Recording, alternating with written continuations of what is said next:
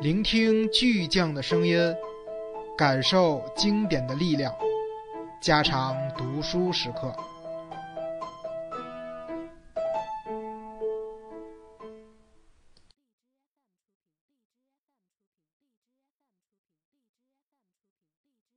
迄今为止，共产主义均为左派的组成部分。可这些左派知识分子怎么会同意游行，反对一个共产主义国家的利益呢？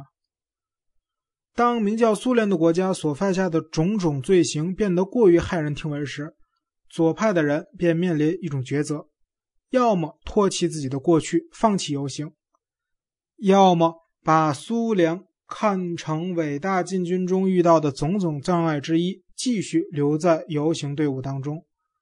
我已经说过，使左成其为左的是伟大进军这一媚俗。对媚俗的认同，并不取决于某一政治策略。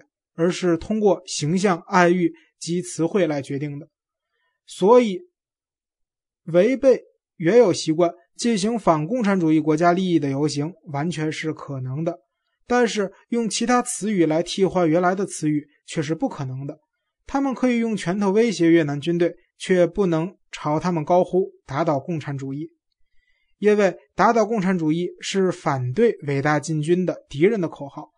那些不想丢面子的人，还要为他们自身的媚俗的纯洁性保留一份忠诚。我讲这些，只是为了解释法国医生和美国女明星之间的误会。美国女明星从自我中心主义出发，自以为成了厌恶女人的家伙的靶子，成了嫉妒狂的牺牲品。事实上，法国医生表现出对美的很强的敏感性，诸如卡特总统，我们的传统价值。共产主义的隐瞒行径等词语均属于美国式媚俗词汇，与伟大进军之媚俗完全是两码事。第二天早晨，所有的人都登上大客车，穿越泰国境内，朝柬埔寨边境进发。傍晚，他们来到了一个小村落，早已有人在这里为他们事先安排好几座吊脚楼。这里河水常常泛滥，很危险，只得。楼上住人，楼下圈猪。弗兰茨与另外四位大学教授住一间，睡梦中只听见吊脚楼下传来猪叫声，身旁一位著名数学家鼾声大作。早晨，大家又登上汽车，距边境两公里处，车辆禁止通行，只有一条狭窄的路通往由军人把守的前哨阵地，汽车只得停下。法国人走下车来，却发现美国人又一次捷足先登，已站在队伍最前方等待他们的到来。当时的气氛十分微妙，议员不得不又介入，好一番争吵。最后，双方达成妥协：一个美国人、一个法国人和一个柬埔寨女翻译走在行军队伍的最前列，紧跟其后的是医生，医生后面是其他人员，美国女明星排在队尾。道路狭窄。路边布满了地雷，每走两分钟，队伍就会遇到路障。两堵上方布满铁犁的水泥墙，中间只留下窄窄的一条通道，他们不得不一个个穿过去。走在弗兰茨面前五米左右的是一个德国著名诗人兼流行歌手，写过九百三十首维护和平、反对战争的歌曲。他手持长杆。杆上的白旗与他那部又黑又厚的胡须十分搭配，在人群中煞是醒目。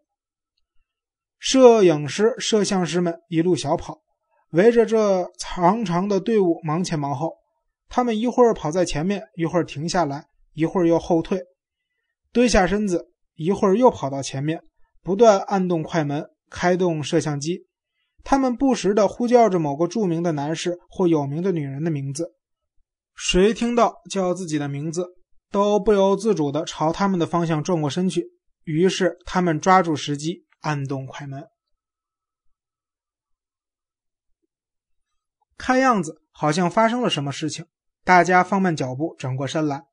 原来是那个被安排在队尾的美国女明星再也忍受不住侮辱，决定展开反击。她开始奔跑，好像一名在五千米长跑中为保存体力而落在后面的运动员。突然冲刺，要超过所有对手。男人们尴尬的微微一笑，随即闪开身，把胜利让给著名的女明星。可女人们却开始嚷嚷起来：“回到队伍里去，又不是电影明星学友。”女明星并没有被吓到，继续朝前跑，后面跟着五名摄影师和两名摄像师。一个法国语言学女教授一把抓住女演员的手腕，对她说：“这是医生们为拯救死亡边缘的柬埔寨病人而组织的禁军，不是为明星作秀。”女演员的手腕被语言学教授的手像铁钳般箍得紧紧的，无力挣脱。女演员喊道：“你给我滚开！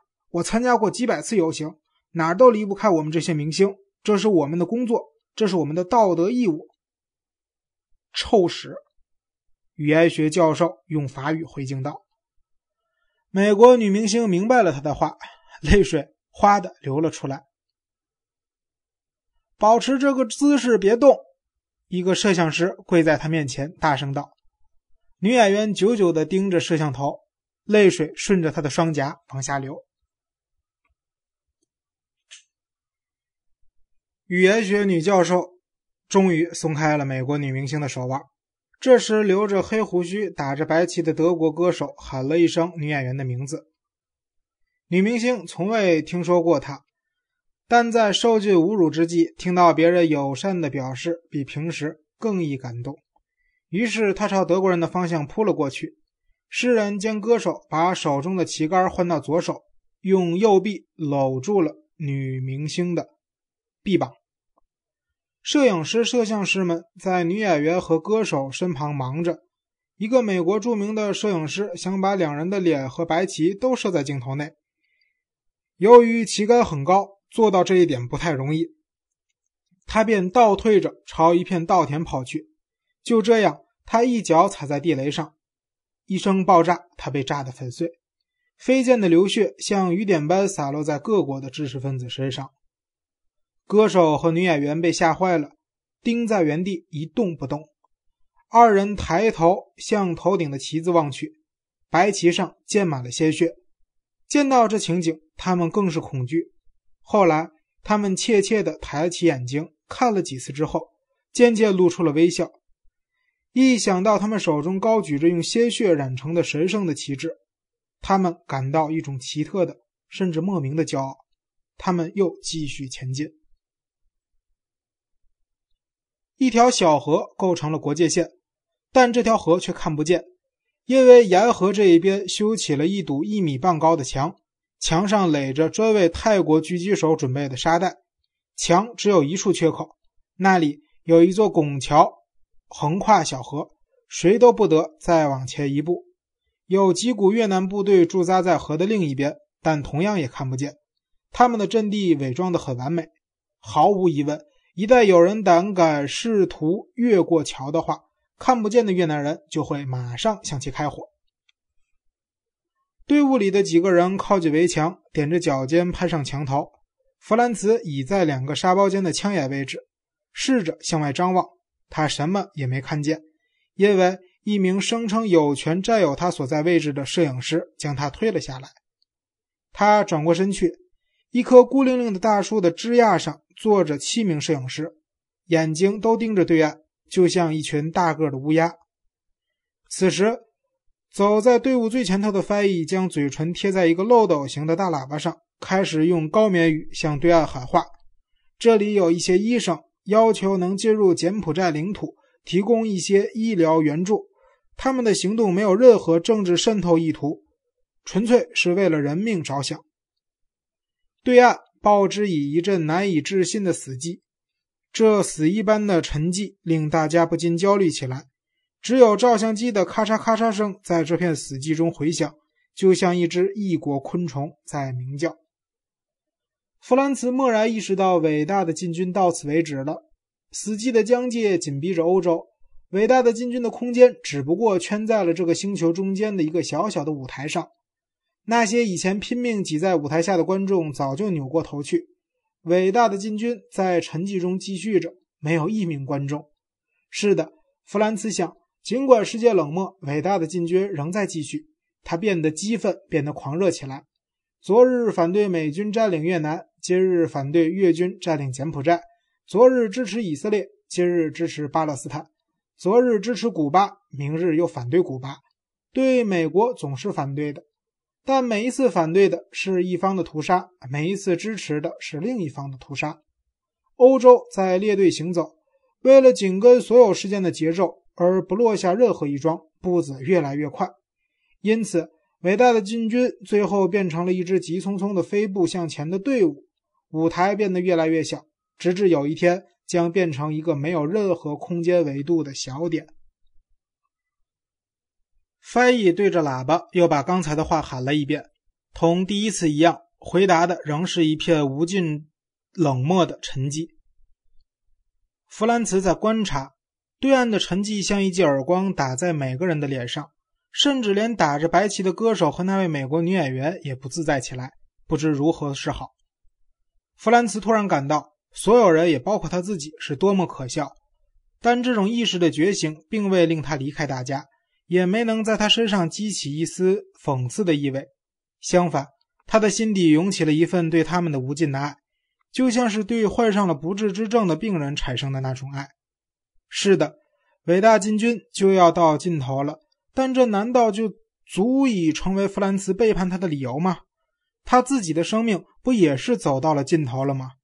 面对这群陪着勇敢的医生们来到边境线的人，难道他该嘲笑他们的表现癖吗？除了表演以外，所有这些人还能做些别的什么呢？他们还能有什么更好的选择呢？弗兰茨是对的。我想起了那位在布拉格组织签名请愿运动，要求赦免政治犯的记者。他很清楚，这种请愿运动帮不了犯人，其真正的目的不是为了真的就能释放那些犯人，而是为了明白仍然有人无所畏惧。他所做的也近乎是在演戏。但他没有别的可能，在行动和演戏之间，他别无选择。他唯有一种选择：要么演戏，要么什么也不干。在某些情况下，人注定要演戏。他们与沉默势力的抗争，是一个剧团向一支军队发起的战斗。弗兰茨看见自己那位来自索邦大学的朋友举起拳头，在威胁对岸的沉寂。翻译对着喇叭第三次喊话，回答他的还是沉寂。可这次把弗兰茨的焦虑突然激发成了狂怒。他离那座隔开泰国和柬埔寨的桥就几步之远，他的心中忽然充满了奔向桥的强烈欲望，要去痛骂上天，去死在机枪扫射之下。弗兰茨的这种突然的欲望使我们想起了什么？是的，他让我们想起斯大林的儿子。他。跃身触电，死在铁丝网上，看见人类生存的两极近到了几乎相触的程度，以致贵贱之间、天使与苍蝇之间、上帝与粪便之间再无区别。他实在受不了。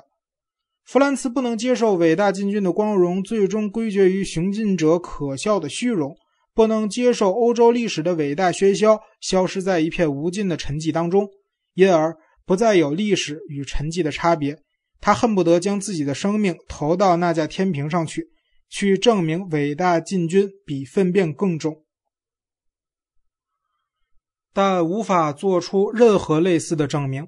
天平的一头放上了粪便，斯大林的儿子将整个身躯投到另一个托盘之中，天平却纹丝不动。弗兰茨没有去找死，而是垂下头，与别人一道一个跟一个离开原地，登上汽车。我们全都需要有人注视我们。